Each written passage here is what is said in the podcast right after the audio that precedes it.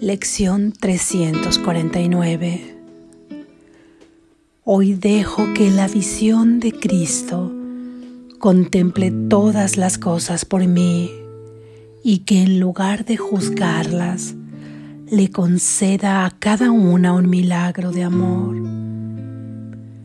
Hoy dejo que la visión de Cristo contemple todas las cosas por mí y que en lugar de juzgarlas, les conceda a cada una un milagro de amor.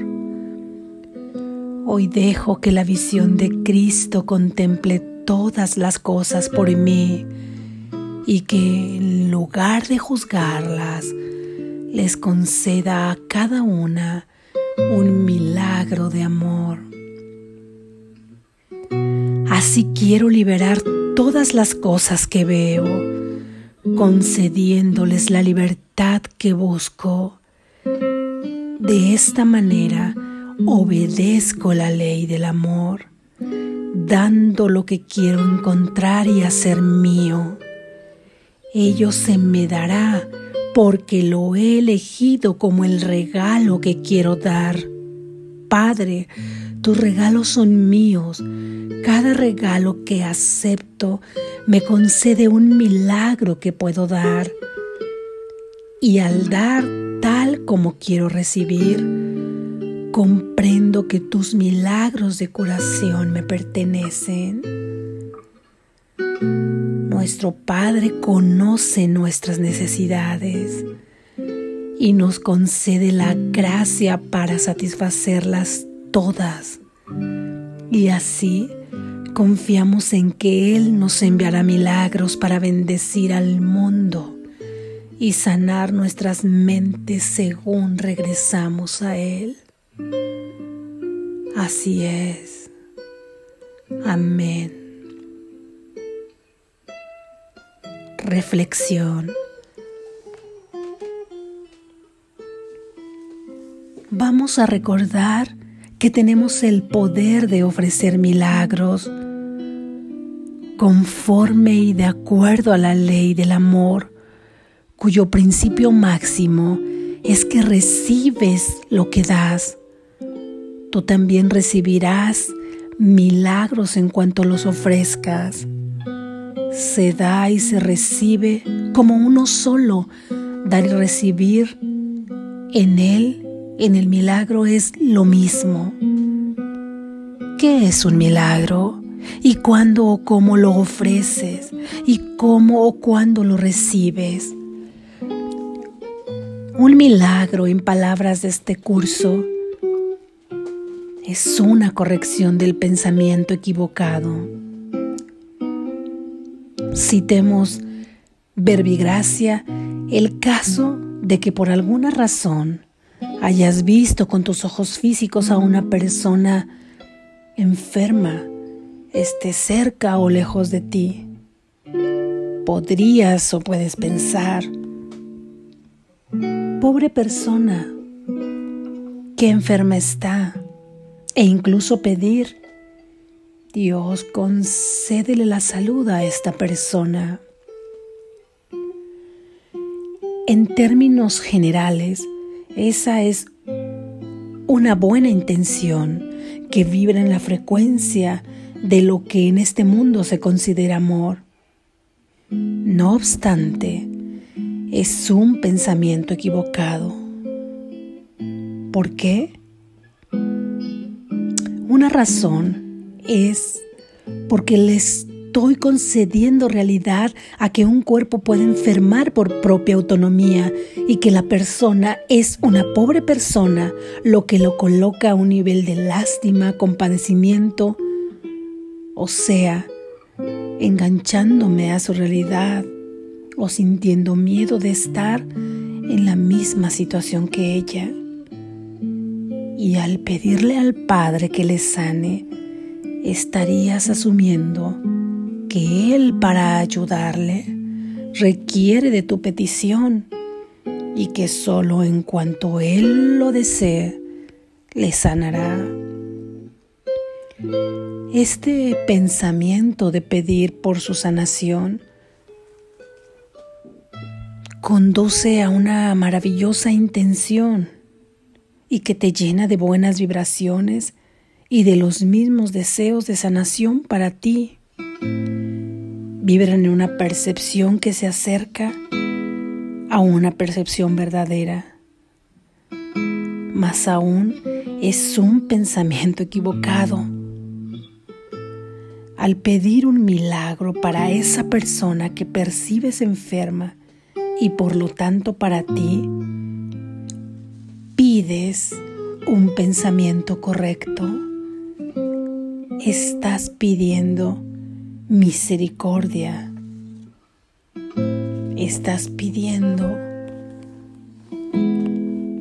que se elimine ese pensamiento equivocado y se sustituya por uno de verdad. Puedes verle en esa corrección como lo que es, un santo hijo de Dios cuya verdadera identidad no posee un cuerpo. Y si aún es necesario percibirlo en un cuerpo, en un sueño feliz, es ver que ese cuerpo no tiene autonomía, no puede enfermar por sí mismo, ha requerido de una mente dual que lo haya percibido así. En el momento que le ofreces un milagro, dejas, dejas de contribuir a que se perciba enfermo a sí mismo y debilitas el concepto de enfermedad en este mundo y lo liberas a él, liberándote a ti de la misma situación porque habrás aprendido lo que has ofrecido. Además de que reconoceremos que Dios, la energía universal, la unidad, el Padre, o como lo quieras llamar a ti, como lo te sientas cómodo, en realidad solo son conceptos con los que tú te sientes mejor al mencionarlos. Mas el amor perfecto solo es uno. Reconocer que Él, el Padre, no sabe de enfermedad porque su Hijo es pleno y perfecto, libre de todo sufrimiento y Él jamás podría pensar en la enfermedad, que es un concepto de este mundo. Así también en ese milagro reconocerás que puesto que el cuerpo no tiene autonomía, lo único que puede enfermar es la mente. Lo único que puede estar equivocada es la mente. Lo único que pudo haber pecado o errado es la mente. Y es ahí donde se requiere la sanación es ahí donde se requiere la corrección. Es ahí la causa de todo lo que percibes. Por ello, al decir ante una situación como esta citada en el ejemplo o cualquier otra que por tu sueño pase, tú ya sabrás acomodarla en el caso concreto pero ahí estarás en el centro de tomar una decisión. Querrás juzgarla tú con tus propias creencias del pasado y con lo que has juzgado todo, con tu mismo sistema de pensamiento que te lleva a percibir las cosas de la misma manera, obteniendo los mismos resultados? ¿O querrás en su lugar ofrecer milagros, mismos que serán para ti. Si es así, en lugar de juzgar, pararás instantáneamente a tu mente y decirle, conozco ese camino y está equivocado. Quiero ofrecer milagros y dirás para tus adentros, o externándolo si lo crees prudente en el espacio o situación en la que te encuentres. Padre, sana mi mente pues está enferma. Sana mi mente pues está enferma. Padre, corrige mi mente porque está equivocada. Y no sabes el espacio, el día o la hora en que ocurrirá el milagro. Y ya sabes o has de saber que los milagros jamás son vanos, llegan a donde o a quien tengan que llegar ahí donde haya una mente preparada para recibirlos, y éste retornará a ti. Y aquí en el sueño, ¿qué ocurriría? Pues transitarías de un sueño de miedo, de un sueño de sufrimiento, por ejemplo la del dolor físico en el cuerpo, transitarías de ese sueño a un sueño feliz de plenitud. Jesús ofrecía misericordia a los enfermos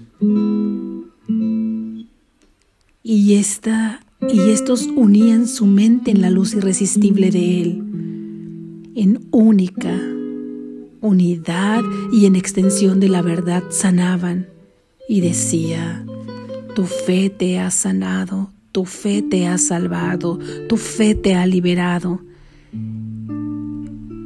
Ese era el rendimiento al amor. Dejar que el milagro ocurriera, esa era la dosis de aceptación, la dosis de buena voluntad.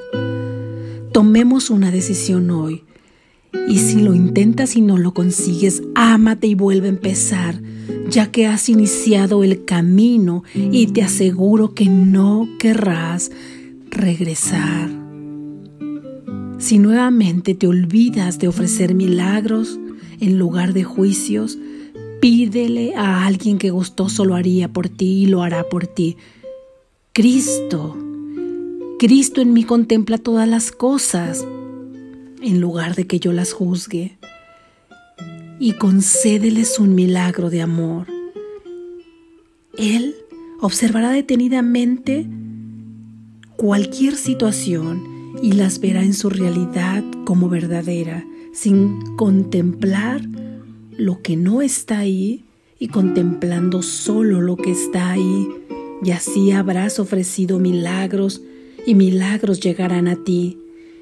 Y en tu propia mente, cuando te, te, contemples sano, puro, santo, próspero, libre y por consecuencia lógica, solo podrás experimentar en este mundo situaciones que describan estos conceptos y no otros.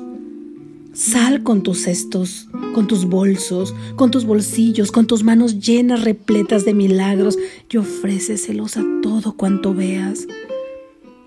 Si sientes que no puedes hacerlo, en esa mente dual, porque, por ejemplo, te has encontrado quizá con alguien que crees pensar que odias, recuerda que tienes a quien pedir que lo haga por ti, al Espíritu Santo y a la visión de Cristo. Gracias, gracias, gracias por los milagros que hoy darás, porque no tienen distancia ni tiempo, son para todos aquellos que estén dispuestos a recibirlos. Despierta, estás a salvo.